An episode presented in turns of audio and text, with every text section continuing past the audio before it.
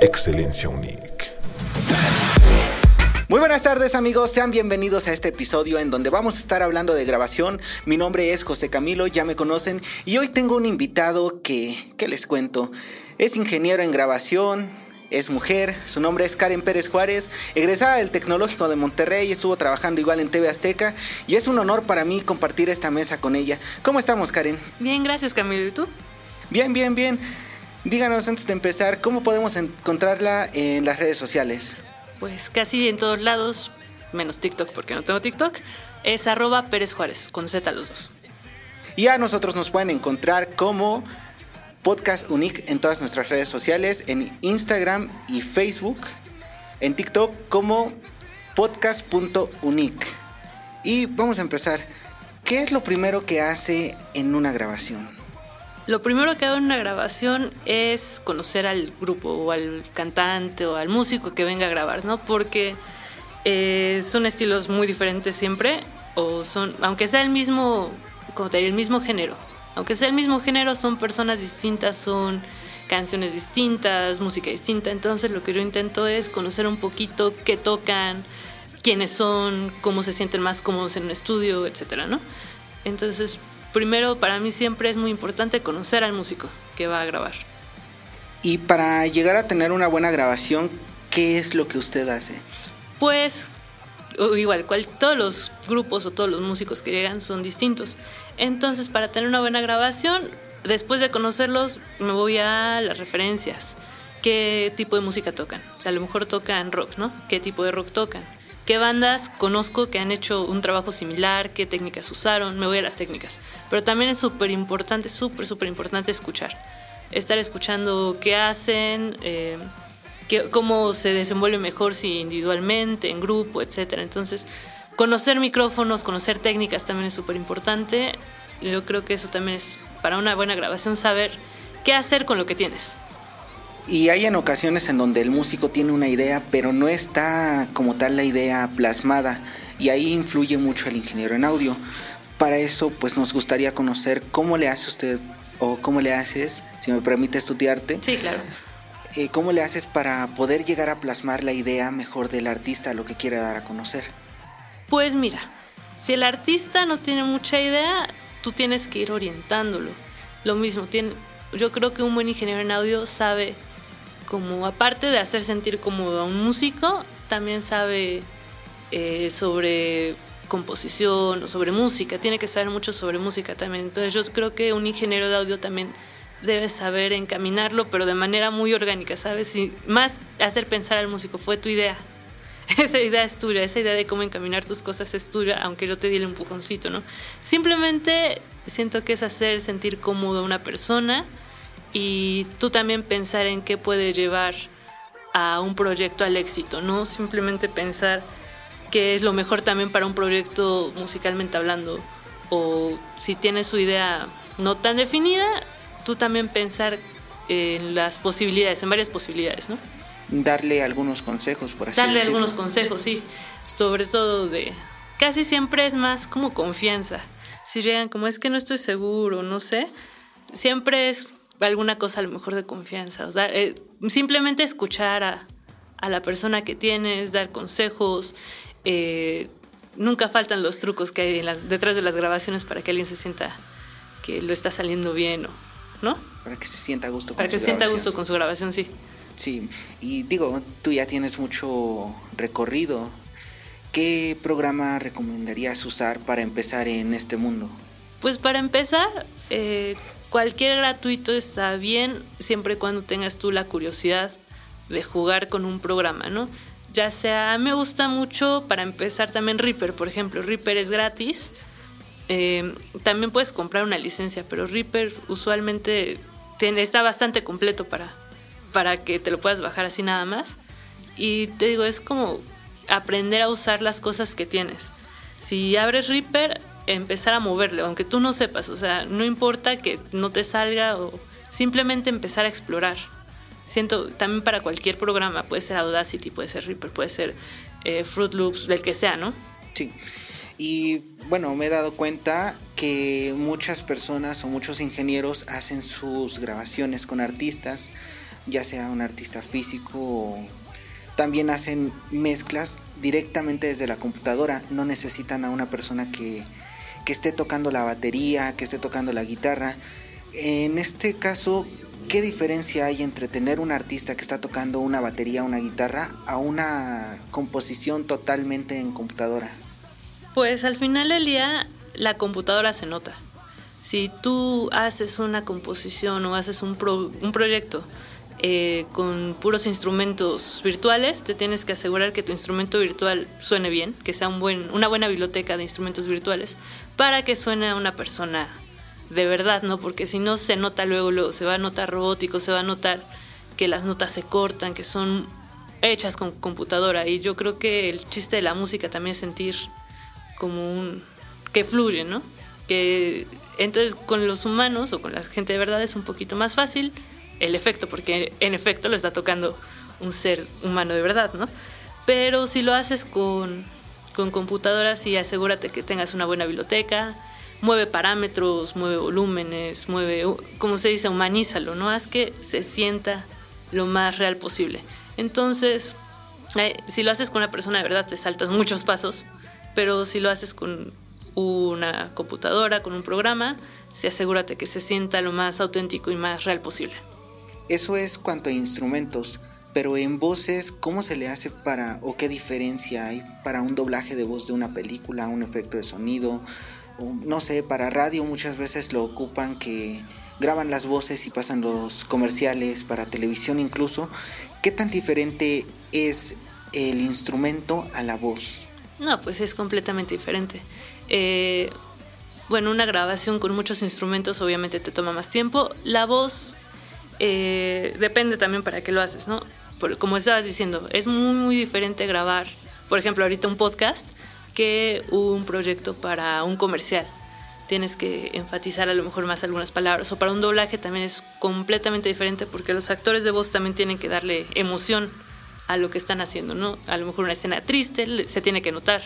Y un director de, de doblaje de voz tiene que saber cómo llevar a los actores de voz también a, a lo que desean, ¿no?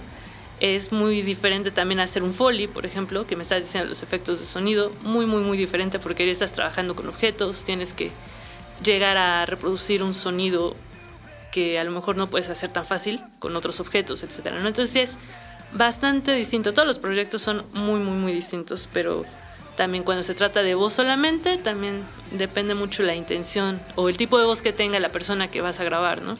Qué micrófonos vas a escoger para qué tipo de voz, cuáles son las características que tiene un micrófono, si te va a realzar más los agudos, los graves. Entonces también es muy importante, pues sí, saber hacer eh, las cosas con lo que tienes. Precisamente de micrófonos es lo que le iba yo, bueno, lo que te iba a preguntar.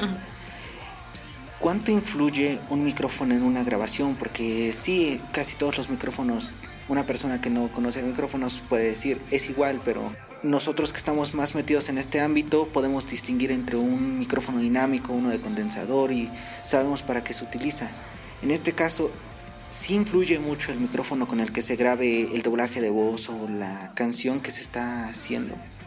Pues mira, todos los micrófonos están diseñados de manera diferente, todos, desde el que compras en Steren hasta el más caro que te puedes encontrar de, no sé, de Shure. Entonces, todos son, bueno, y Shure también es una gama bastante accesible, ¿no? Eh, pero todos los micrófonos están diseñados de cierta forma, todos los micrófonos tienen un propósito, entonces yo creo que el micrófono sí sirve. Si pones dos micrófonos juntos a grabar la misma cosa, se van a escuchar a lo mejor completamente diferente, va a haber algunas pequeñas diferencias, pero siempre hay diferencias entre ellos. Entonces, ¿el micrófono influye? Sí, yo creo. Pero igual hay que saber hacer con lo que tienes, porque no todos vamos a tener un micrófono de 100 mil pesos como los del Telefunken, ¿no? Que es carísimo, carísimo. Nadie va a tener un micrófono así a la mano. Entonces tú también puedes tener un micrófono bueno, barato, pero saber utilizarlo, saber sacarle todo el provecho. ¿Y más o menos qué tiempo se llevaría para entregar un trabajo de una canción ya grabada con la voz, los instrumentos, ya sea en sistema digital o, con una persona? Pues siempre depende, depende cuántos instrumentos tengas. ¿Ya mezclada? ¿O nada de la pura grabación?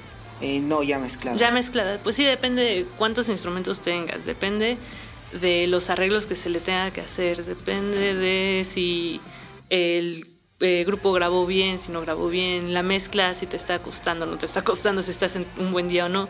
Eh, más que nada es dependiendo del plazo que te den. Yo creo que hay que aprovechar al máximo los plazos que tienes, tampoco estar de que, ay, ya lo terminé un día, qué padre sino que estar, o sea, sí está bien hacerlo rápido porque también de eso depende, o sea, en la industria, ¿no? En la industria ya todo es irte rápido, irte lo más rápido posible, pero si tienes un plazo, está bien, ¿no? Te digo, depende mucho de pues lo que estés haciendo, de cuánto tiempo te esté tomando, etcétera. Entonces yo creo que es diferente para cada caso, pero sí, si tienes un plazo, intenta respetar ese plazo. Sí, y para la mezcla, pues es tener un oído muy afinado. A veces recomiendan que descansen un tiempo para volver a tener la mezcla. ¿Usted usualmente cómo hace la mezcla? Pues yo la mezcla empiezo siempre escuchando la canción sin mezcla. Después de la grabación, lo primero que yo hago es escucharlo para darme una idea qué es lo que quiero que resalte más, que, a qué le tengo que poner atención, cuando pasan ciertas cosas. Entonces yo lo primero que hago es escucharla, luego organizar la mezcla. Bien importante organizar la mezcla para que no estés perdiéndote de que, ay, no, ¿dónde estaba mi voz o dónde estaba? Lo que hago usualmente es agrupar instrumentos como por familias o como yo me entienda y luego les pongo colores para identificarlos mucho más rápido cuando los veo, ¿no? En lugar de estar buscando uno por uno, nada me voy a la sección con el color que ya sé. Y de allí igual lo que quería que resaltara, lo empiezo a mezclar primero. Por ejemplo, si es la voz lo que quiero resaltar, le subo el volumen primero, la trabajo primero, pero intento trabajar también todo en conjunto. Porque una mezcla no nada es eh, mutear todos los este, otros canales, dejar el instrumento que quieres y pulirlo bien bonito, porque todo es mezcla, ¿no? Eh, se trata de que todo suene bien en conjunto, entonces siempre intentar escuchar todo en conjunto, ver cómo se está eh, trabajando todo, etcétera, no mover donde le tengan que mover, etcétera, pero siempre intentar hacerlo todo en conjunto. Y bueno, ya supongamos que ya tiene la canción mezclada, ya está todo bien bonito. ¿Cómo se pasa hacia una masterización? ¿Se hace también desde un ingeniero en audio, uno en grabación? ¿O tiene que ser alguien especialista que nada más se ocupe de hacer la masterización? No, sí puede ser el ingeniero de grabación o el ingeniero de mezcla. Se recomienda que no sea siempre el mismo el que haga los tres pasos, pero sí puedes hacer la mezcla y la máster. Entonces la masterización sí la puede hacer cualquier otro ingeniero. Y bueno, ya está el proyecto terminado. ¿Cuál es la relación que se tendría con el manager del cantante? ¿Se le entrega la, el proyecto final y si no le gusta se vuelve a grabar una parte? o se toma desde el proyecto de la mezcla, de la grabación o cómo es ese proceso? Pues siempre, aparte del manager, es importante que el artista escuche la canción, ¿no? Entonces el artista, si te da alguna opinión, es trabajar sobre ello, que te diga, no, sabes que la voz no me gustó en esta parte o acá. Siempre intentar preguntar qué es lo que se necesita o qué no le gustó e intentar arreglar esa parte. Pero sí intentar tener una comunicación muy estrecha con el artista, porque al final del día es el producto que está haciendo él, ¿no? O ella. Este, esta canción, esta, lo que sea. Entonces sí tener una colaboración muy estrecha con el artista, una comunicación muy clara, cuáles son los objetivos, qué es lo que se espera, para que tampoco hayan malentendidos, ¿no? Que hayan peleas por ahí. Y ya por último, ¿recomendaría trabajar en este tipo de proyectos? O sea, de grabación o mejor sería la mezcla o masterización o hacer los tres procesos? Pues siempre es bueno saber cómo hacer los tres procesos, ¿no? Yo, por ejemplo, me especializo un poquito más en grabación porque es lo que a mí me gusta hacer, pero si sé hacer mezclas, sé hacer máster, porque al final del día también es importante, no puedes rechazar trabajo, por decirlo así. Si te dicen, me mezclas y me haces la máster, pues ni modo de decirle, no, no sé cómo.